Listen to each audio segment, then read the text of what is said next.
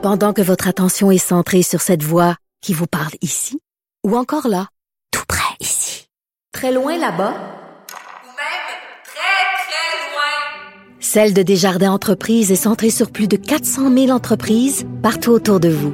Depuis plus de 120 ans, nos équipes dédiées accompagnent les entrepreneurs d'ici à chaque étape pour qu'ils puissent rester centrés sur ce qui compte, la croissance de leur entreprise. La Banque Q est reconnue pour faire valoir vos avoirs sans vous les prendre. Mais quand vous pensez à votre premier compte bancaire, tu sais, dans le temps à l'école, vous faisiez vos dépôts avec vos scènes dans la petite enveloppe. Hmm, C'était bien beau. Mais avec le temps, ce vieux compte-là vous a coûté des milliers de dollars en frais, puis vous ne faites pas une scène d'intérêt. Avec la Banque Q, vous obtenez des intérêts élevés et aucun frais sur vos services bancaires courants. Autrement dit, ça fait pas mal plus de scènes dans votre enveloppe, ça. Banque Q. Faites valoir vos avoirs. Visitez banqueq.ca pour en savoir plus. Je te rappellerai que 1,3 milliard, 44 milliards de dollars. c'est beaucoup, beaucoup d'argent. À partir de cet événement-là, il y a eu un point de bascule. Un directeur de la section argent, pas comme les autres. Yves Daou. J'avais un char, ça changerait ma vie.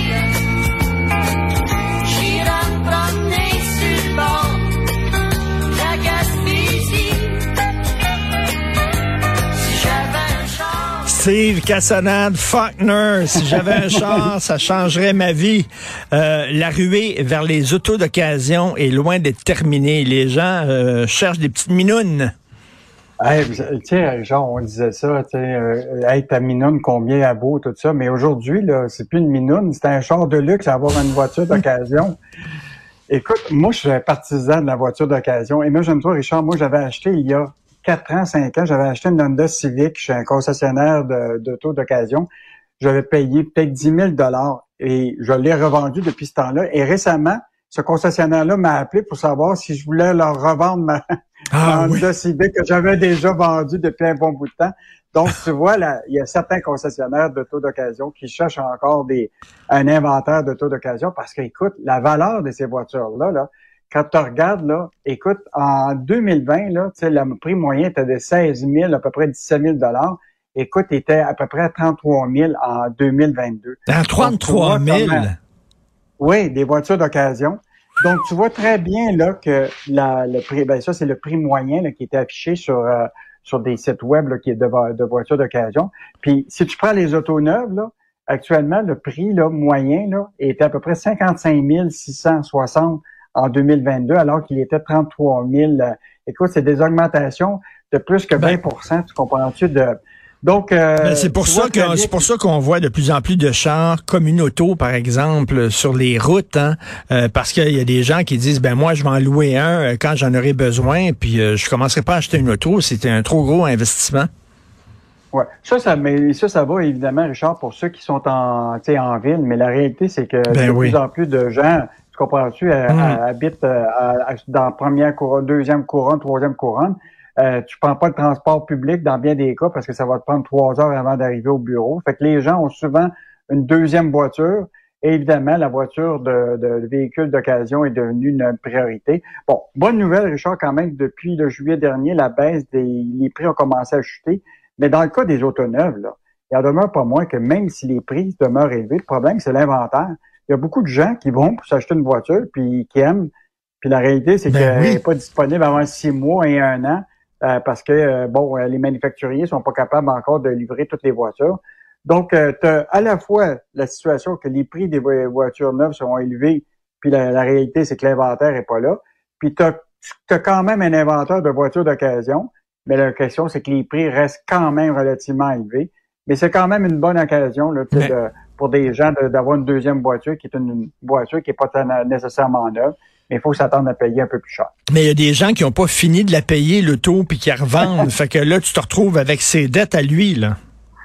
Ah, écoute, tu as deux affaires. Tu as des gens qui sont en location souvent, puis ils veulent avoir la voiture la plus intéressante récemment. Ils ont même pas fini de payer leur achat à l'occasion, qui vont acheter une, louer une autre voiture. Ils vont Ben oui. avoir deux paiements. Celles qui ont retourné, puis celles qui viennent de, de, de louer. Puis il y en a qui, effectivement, ont acheté des voitures euh, d'occasion en, en empruntant. Puis la réalité, c'est que là, ils veulent une nouvelle voiture, puis ils n'ont même pas fini de payer la première. Fait que c'est important de, quand tu achètes une voiture d'occasion, de t'assurer qu'il n'y a pas encore une dette sur cette voiture-là. Ben oui, tout à fait.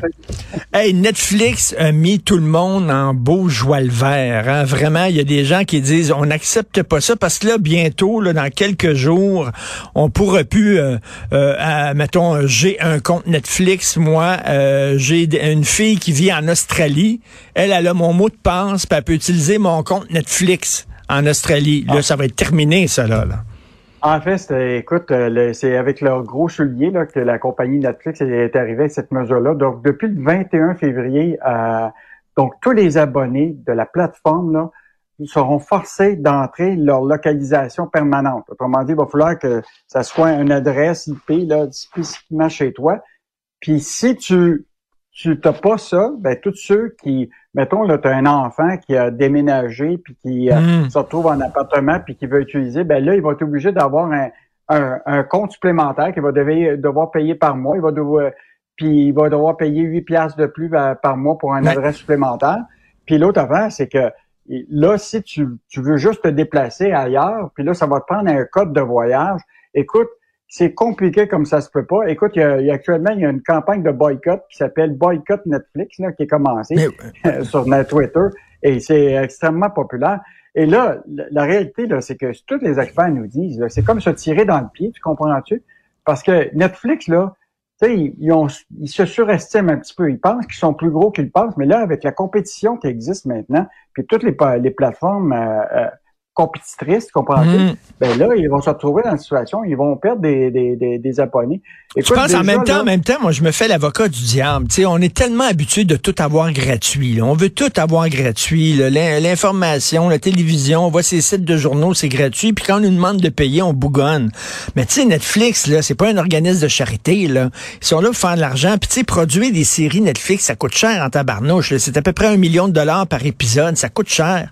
Euh, à un moment donné, ils sont pas là, eux autres, pour permettre à 15 personnes à pouvoir regarder euh, Netflix gratuitement sur le même maudit compte. Je peux comprendre aussi, là.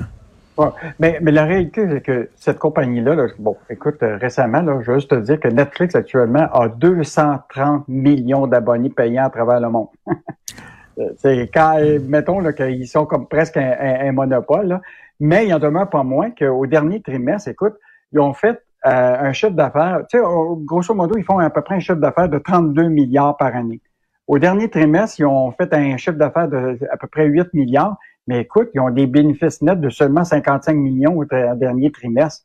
Fait que tu vois très bien que euh, encore, là, c'est Mais- pas, euh, ils sont pas sortis du bois. Puis ce qui est intéressant, cette mesure-là, Richard, là, s'applique pas encore à la Grande-Bretagne pour aux États-Unis. s'applique à des marchés qui, qui se disent qu'eux autres, là, et eux autres, ça ne respectera pas, ils vont Mm. accepter ça. Hmm. Mais toi, as-tu déjà appelé le service à la clientèle de Netflix, toi? Ah non. Et ça, non, c'est- t'appelles là, il- ça- le numéro qui est là, c'est comme euh, personne répond à ce numéro. Mais tu sais, euh, ça va pas bien pour les plateformes. Hein. Disney Plus, euh, que, qui ont perdu énormément d'abonnés, ils ont sacré 7000 personnes dehors. L'affaire, Ouais. que tu le sais, Yves, il y a une nouvelle, euh, moi j'ai fait ça, il y avait une série que je voulais voir sur le tournage du film Le Parrain. Ça s'appelle The Offer. C'était sur Paramount Plus. Alors je me suis abonné, tu sais, ils disent le premier mois c'est gratuit. Ben, je me suis abonné, le, le fou d'une poche. Je me suis abonné un mois, puis après ça, ben, je me suis désabonné. C'est ça que les gens font, là. Tu tu t'abonnes, Ah, de regarder exactement. ta série, puis tu te désabonnes après, puis ils font pas une scène pendant ce temps-là. Ben, puis, mais la réalité des consommateurs, c'est que moi, je, je regarde ma conjointe qui a, qui a fait exactement ce que tu fais. Il n'y a plus personne qui se rappelle du mot de passe. Ben oui, ça aussi. ça. Là, prendre vidéo, c'était quoi le, le- le mot de passe? Netflix, Paramount, etc. Donc, tu es tout mêlé dans tes mots de passe. Mais euh, en tout cas, mais écoute, mettons que ça, ils ont mal paru là. Dans, Oui. ils, ont- ils jouent un gros risque là, Netflix dans cette affaire-là. Puis je pense qu'ils ont été arrivés avec leur gros sabot, puis ça a fait réagir beaucoup de gens. Alors, euh, rapidement, Investissement Québec, théâtre d'un important vol de renseignements. Écoute, ça, c'est, rare que ça arrive, là, mais, mais dans un organisme public comme, euh, comme Investissement Québec, là, écoute, des pirates informatiques ont mis la main sur des renseignements personnels touchant les employés d'Investissement Québec, qui est quand même 1000, euh, 1000 employés. Là. Donc, euh, l'entreprise a confirmé ça vendredi. Ils ont été obligés d'informer, évidemment, euh, la commissaire à la vie privée qu'il y avait eu un incident de confidentialité. Mais Richard, de plus en plus, tu regardes ça. Ben oui. La semaine passée, il y a eu Essence, la compagnie de vêtements de luxe, là, qui se sont fait pirater de données personnelles.